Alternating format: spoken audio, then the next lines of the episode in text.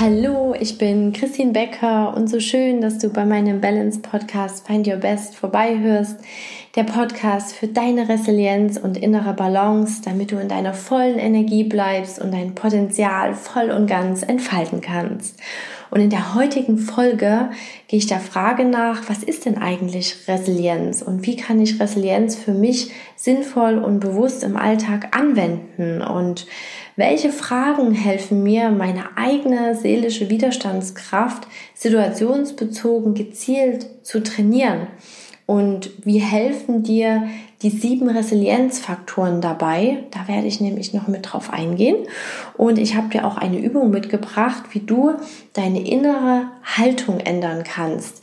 In der Hinsicht, egal wie blöd, wie doof oder wie schlimm auch ein Ereignis ist, du hast nämlich immer die Wahl, wie du darauf reagierst. So, dass es am energieschonendsten ist, am nervenschonendsten und dass du bestmöglich daran wachsen kannst. Genau. Und abschließend gebe ich dir natürlich auch noch ein paar Formulierungen, die dir helfen, deine innere Stärke zu trainieren. Genau. Ja, dann starten wir in die Folge hinein. Und wenn du dich für eine gesunde und gelassene Lebensführung interessierst, ist dir der Begriff Resilienz bestimmt schon über den Weg gelaufen. Denn Resilienz bezeichnet deine eigene seelische Widerstandskraft, die dir erlaubt, selbst die schwierigsten Herausforderungen zu überwinden und gestärkt aus ihnen hervorzugehen. Und damit ist nicht nur eine Katastrophe, eine Krise gemeint, die im Leben natürlich auf einen einströmen kann, sondern auch der alltägliche Stress im Büro oder privat, der einem natürlich auch, wenn man nichts dagegen tut, an den Rand eines Burnouts bringen kann. Aber das Gute an der ganzen Sache ist, mit Resilienz kannst du hier gezielt entgegenwirken. Denn Resilienz ist erlernbar. Du kannst Resilienz wie einen Muskel trainieren. Und ich zeige dir heute, mit welchen Fragen du das machen kannst. Je nach Situation gibt es verschiedene Fragen, die du dir selber stellen kannst, um ja wieder in einen ausgeglichenen, resilienten Zustand zu gelangen. Genau. Ja, aber ich will erst mal anfangen, wo Resilienz herkommt, was das bedeutet. Es ähm, kommt ursprünglich aus dem Lateinischen und bedeutet so viel wie zurückspringen. So wie ein Schwamm, der eben durch starkes Drücken und Knautschen von außen wieder in seine Ursprungsform zurückfindet.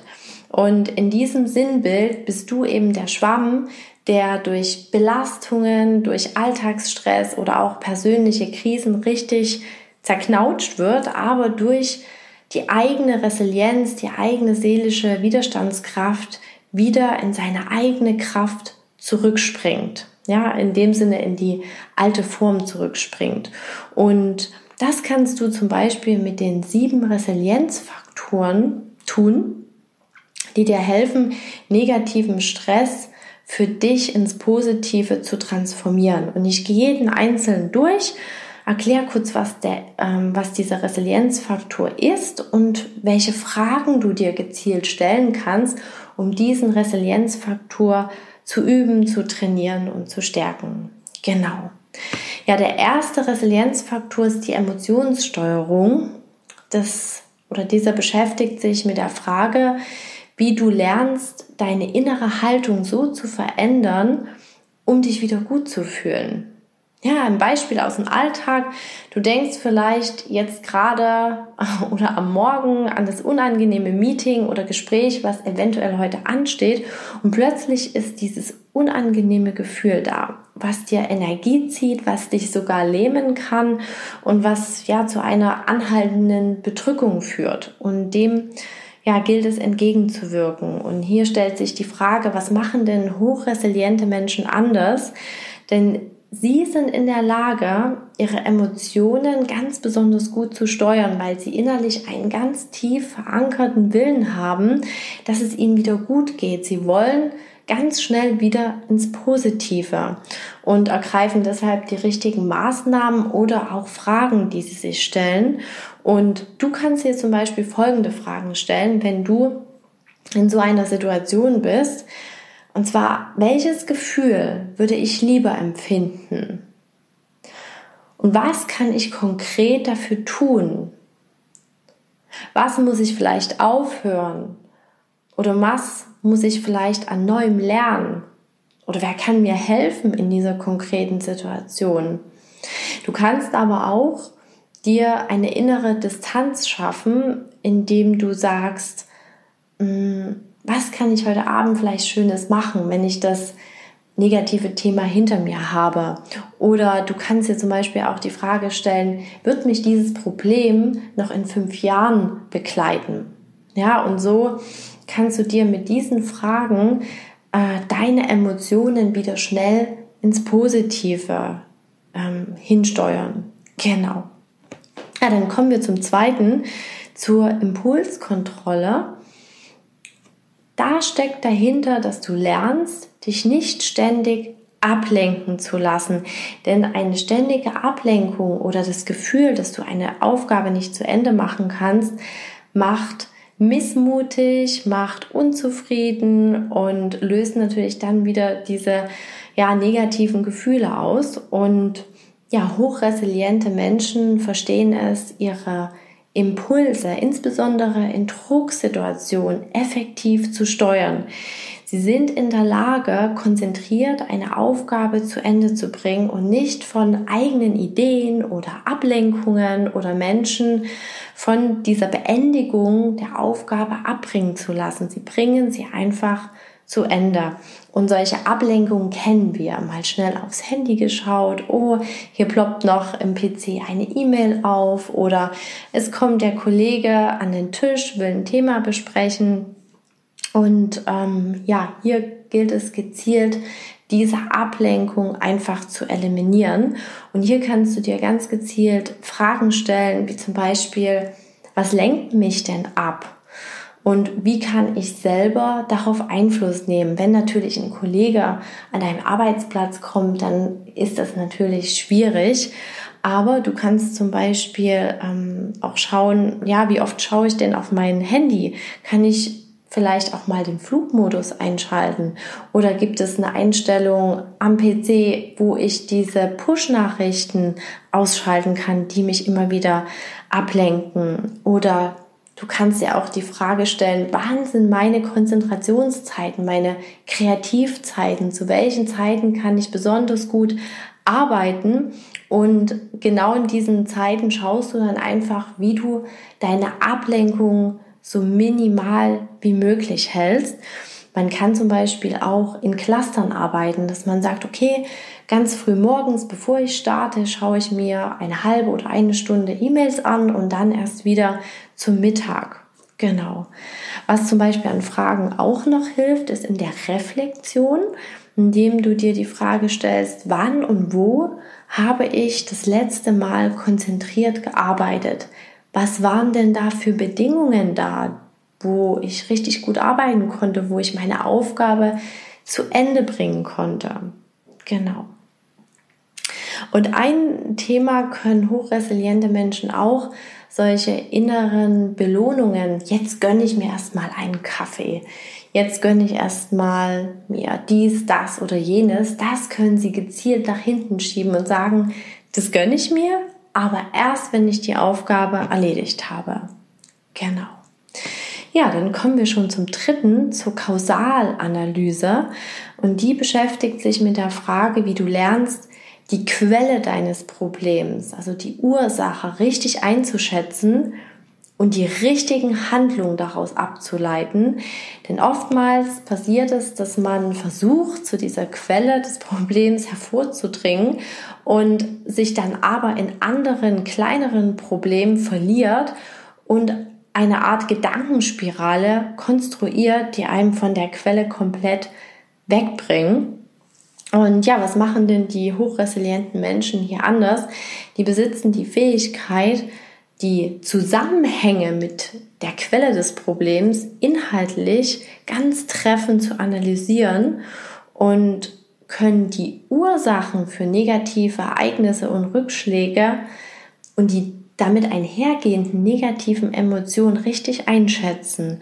Also auch so ein bisschen dieses Bauchgefühl. Die Ursache liegt eigentlich in dem oder jenem und können daraus die richtigen Handlungen ableiten. Was muss ich tun? Was ist die Quelle? Wo muss ich hin? Beziehungsweise wo ist in mir der Punkt, der weh tut? Ja. Und ja, welche Fragen kannst du dir in diesem Zusammenhang stellen? Eine gute Frage ist zum Beispiel, was ist vielleicht noch nicht optimal gelaufen, sodass diese Herausforderung entstehen konnte? Oder habe ich schon mal eine Herausforderung gehabt, die ähnlich war, dass ich vielleicht noch nicht aus einem früheren Fehler gelernt habe? Oder gibt es vielleicht etwas Positives, was ich aus dieser Herausforderung, aus diesem Problem jetzt herausziehen kann? An was kann ich vielleicht wachsen? Ja, und ganz wichtig in dem Zusammenhang auch von der Kausalanalyse ist, verwandle das Problem in eine Herausforderung. Ja, das Wording Herausforderung ist viel positiver als ein Problem. Ein Problem wollen wir schnell weghaben, ein Problem wollen wir am liebsten wegschieben oder auch ähm, ja, uns davon ablenken, gar nicht in Angriff nehmen, weil es uns nervt. Aber eine Herausforderung hat etwas Positives an sich, weil eine Herausforderung hat auch eine ausstehende Belohnung in sich vom Begriff her. Und ja, das macht es natürlich auch leichter, Herausforderungen zu lösen. Probleme wollen wir eher lieber wegschieben. Deshalb, ja, nimm einfach eine andere Formulierung und dann wird es tatsächlich leichter, indem man dann die Herausforderung angeht und löst. Genau. Ja, jetzt kommen wir zum realistischen Optimismus. Ähm, der geht der Frage nach, wie du eine positive Lebenseinstellung entwickelst.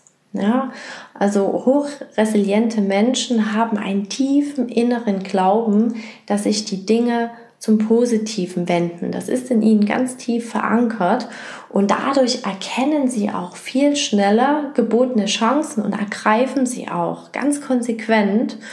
Und der realistische Optimismus unterscheidet sich auch von diesem Träumen, ja, dass man sich in einer Art Traumwelt befindet. Ach, es wäre doch schön, wenn es so wäre, dies, das oder jenes, wenn eine ganz andere Situation vorhanden wäre. Und man kann sich in diesen Traumwelten natürlich auch verlieren, ohne dass man etwas Konkretes für sein Leben, für den Weg dahin getan hat. Und dieser realistische Optimismus schließt auch ganz konkret Hindernisse, also mögliche Hindernisse oder Herausforderungen mit ein, die einem auf diesem Lebensweg begleiten können zu dieser ja, zum Positiven, dass man sagt, okay, was kann denn eigentlich auf diesem Weg von rechts und links kommen, ähm, was mir ja vielleicht erstmal nicht gefällt, welchen Plan B, C oder D könnte ich dafür entwickeln. Und wenn man sich die Art Gedanken macht, dann gibt es ein auch so ein Stück Vertrauen zurück, dass man sagt, okay, ich habe einen gewissen Handlungsspielraum, in den kann ich arbeiten, aber mehr kann ich dann auch nicht tun für ähm, ja für mein positives Leben, für mein positives Zukunfts Zukunftsbild. Und äh, die Fragen, die du dir dazu stellen kannst, sind zum Beispiel, welche Chancen liegen vor mir? Was liegt im Bereich des Realistischen? Und welche Herausforderungen bringen mich vielleicht doch viel, viel näher an meine Herzensziele heran? Was könnte das sein? Was könnte ich jetzt schon berücksichtigen auf meinen Weg, dass ich so ein bisschen darauf vorbereitet bin, was kommen kann? Genau. Dann kommen wir zum Punkt Selbstwirksamkeit. Und mit diesem Thema lernst du Herausforderungen anzupacken und zu bewältigen. Also nicht in diese Schockstarre zu fallen, oh, ich kann jetzt gar nichts mehr, ich bin unmotiviert, es macht sowieso alles keinen Sinn. Aber hier bei dieser Selbstwirksamkeit musst du dir bewusst werden, dass du auf die Dinge Einfluss hast, dass du mit deinem Handeln die Dinge verändern kannst, dass du der Schöpfer deiner eigenen Welt bist. Und ja, hochresiliente Menschen sind sich eben dem bewusst, dass sie mit ihrem eigenen Verhalten sich selber, aber auch ihre Umgebung verbessern, verändern können. Und sie können natürlich auch hier ganz schnell die Perspektive darauf richten, worauf sie konkret Einfluss haben, was ihr Handlungsspielraum ist. Und im ersten schauen sie, okay, was ist das jetzt für eine Situation, die vor mir steht? Ist das im Bereich des Beeinflussbaren? Hängt es konkret mit mir zusammen? Ist es teilweise beeinflussbar? Also ist das vielleicht ein äh, Kollege, den ich mit einer Argumentation beeinflussen kann?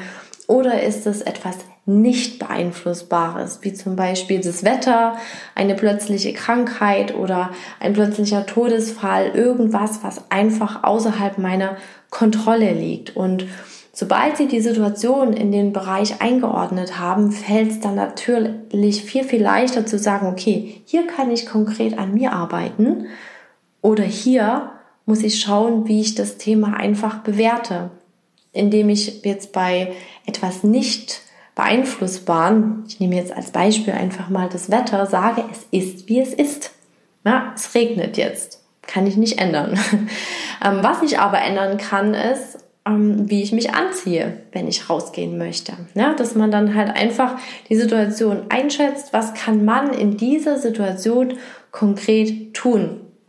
Da fällt mir spontan ein, vor einem Jahr, als ich aus dem Urlaub gekommen bin, hatte ich durch eine Verkettung unglücklicher Gegebenheiten meinen Laptop am Gate am Flughafen liegen lassen und habe das natürlich erst äh, bei der Landung in Deutschland gemerkt und im ersten Moment kam diese Stock, äh, Schockstache, wo ich dachte, das ist jetzt nicht wahr, das, das ist jetzt einfach nicht wahr. Dieses nicht wahrhaben wollen hat mich im ersten Moment komplett eingenommen, aber dann kam auch dieser Akzeptanzsatz es ist jetzt so. Ja, ich kann jetzt in dem Moment die Situation nicht beeinflussen. Der Laptop ist in Irland am Flughafen.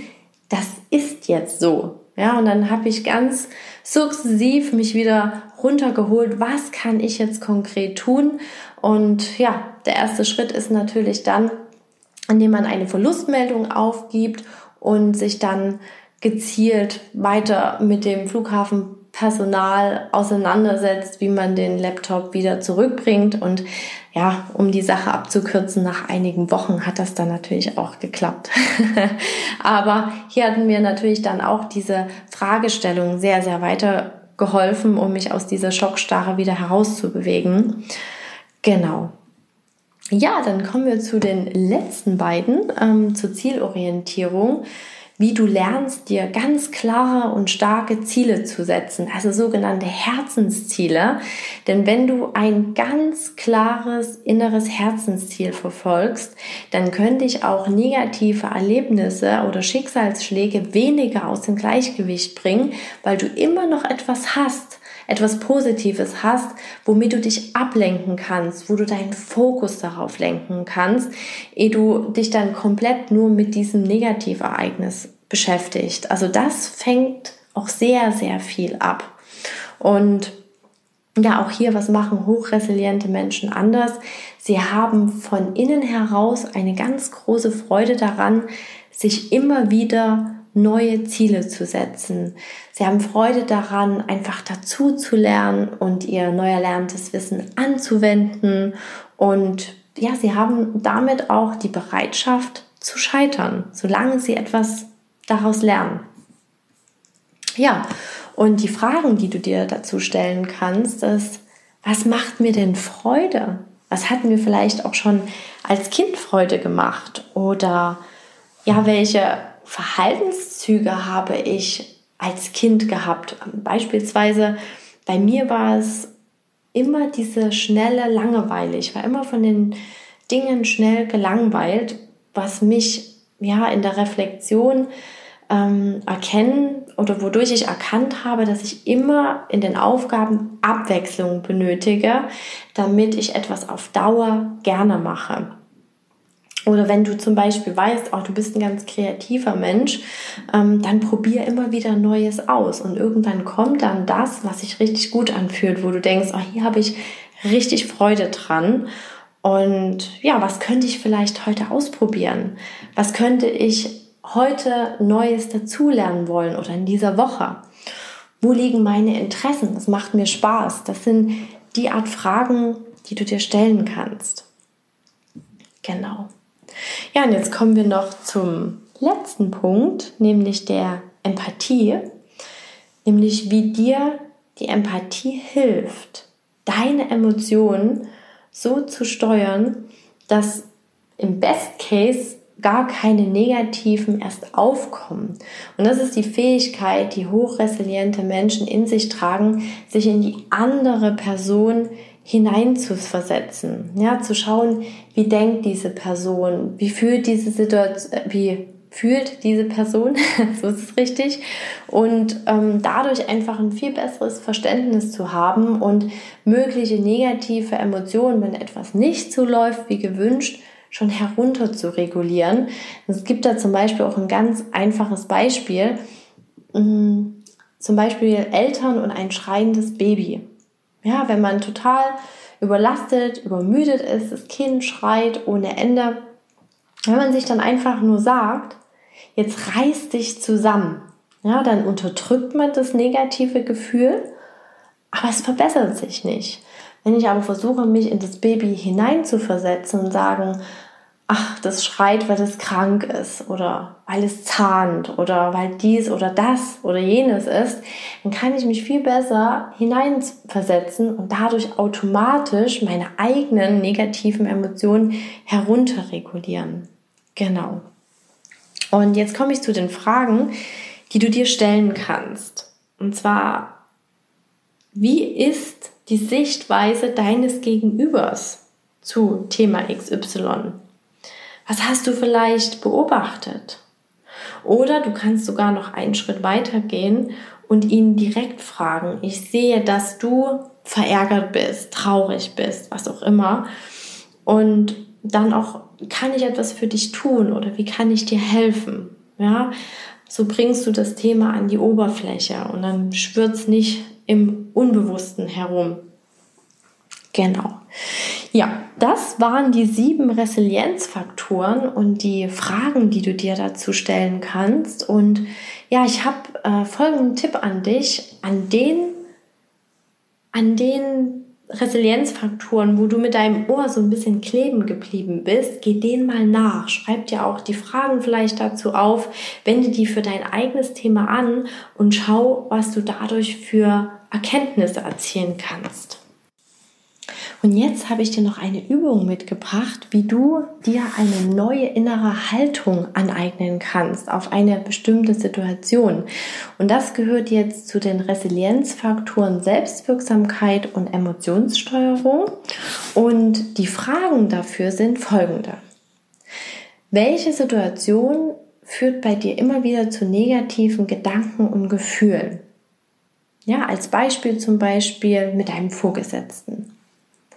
Welche Gefühle sind das? Beispielsweise Frust. Welche innere Haltung hast du dazu? Beispielsweise, meine Ressourcen sind aufgebraucht, ich habe viel zu viel Arbeit. Welche Gefühle würdest du in dieser Situation lieber empfinden? Wie zum Beispiel Freude an deiner Arbeit und welche neue innere Haltung könnte dir dabei helfen? Beispielsweise, ich muss Grenzen setzen und Arbeit abgeben können oder auch Nein sagen können. Genau, das sind diese Fragen, die du dir gerne notieren kannst, um schnell zu einer neuen inneren Haltung zu kommen. Schnell ist natürlich hier relativ, manchmal braucht es wirklich ein, zwei Tage, vielleicht auch ab und an mal wieder neu darüber nachzudenken, was ist denn zum Beispiel eine neuere Haltung? Ich habe dir jetzt einfach mal hier ein Beispiel mitgegeben, damit einfach das Verständnis leichter wird, aber du kannst diese Fragen auf jede Situation anwenden und am Ende im Kern hat diese Übung in sich, was du an dir selbst verändern musst welche Veränderung musst du selbst tun, damit sich im Außen etwas ändern kann. Genau. Ja, jetzt äh, gebe ich dir noch abschließend drei Formulierungen mit, die dir helfen, deine innere Stärke zu trainieren.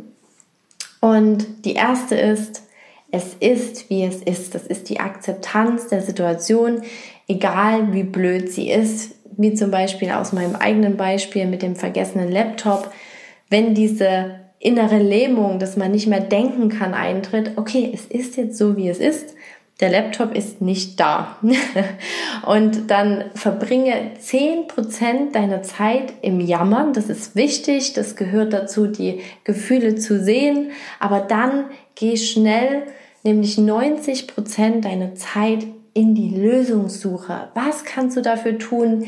Wie kannst du die Situation ändern? Welche Einflussmöglichkeiten hast du? Und der dritte Punkt ist, nicht denken, einfach machen. Denn oftmals, oftmals in unserem Leben neigen wir dazu, dass wir Dinge gar nicht erst in Angriff nehmen, weil wir innerlich, mental eine zu hohe Mauer aufgebaut haben. Ja, nach dem Motto, ich schaffe das nicht, das ist zu groß, das geht nicht. Aber hier einfach anfangen, kleine Schritte machen und einfach machen das Denken in dem Sinne von dieser roten großen Mauer versuchen auszublenden und das Versuchen auszublenden, ähm, ja, dafür helfen dir diese Fragen heute hier in dieser Podcast-Folge. Genau. Ich hoffe, du konntest dir ganz, ganz viel wertvollen Input daraus mitnehmen. Mach dir ruhig zu den vielen Fragen Punkte dazu, schreib dir auf, was an deinem Ohr äh, kleben geblieben ist und schaue natürlich, welche Erkenntnisse sich für dich hier einstellen. Und wenn du magst, connecte dich gerne mit mir auf Instagram unter Christine Becker Coaching und schreib mir deine wertvollste Erkenntnis aus dieser Folge unter den Post. Und wenn du dich für weitere Methoden interessierst und vielleicht auch einen Schritt weitergehen möchtest, dein Leben auf links zu krempeln, in kleinen Schritten natürlich, um wieder in deine volle Kraft und dein volles Potenzial zu kommen, dann schau gerne bei mir auf der Website vorbei. Das ist www.christinbecker.de. Dort findest du meinen Turnaround Online-Kurs und der hat wirklich alle wirkungsvollen Coaching-Methoden der letzten vier Jahre in einem Kurs vereint, die meinen Klienten sehr, sehr geholfen haben, um ihre körperlichen Symptome, mentalen Probleme nachhaltig zu beheben. Und ja, hier fließen auch sehr wirksame systemische Coaching-Methoden, Resilienz, Balance-Konzepte mit ein, die auch mir in meinem eigenen Weg entscheidend geholfen haben, eine schwierige Phase deutlich abzukürzen und positiv zu bewältigen. Und dieses Wissen möchte ich mit diesem Kurs an dich weitergeben. Deshalb, ja, schau einfach vorbei, würde ich mich riesig freuen. Und ja, bis dahin, viel inspired, deine Christine.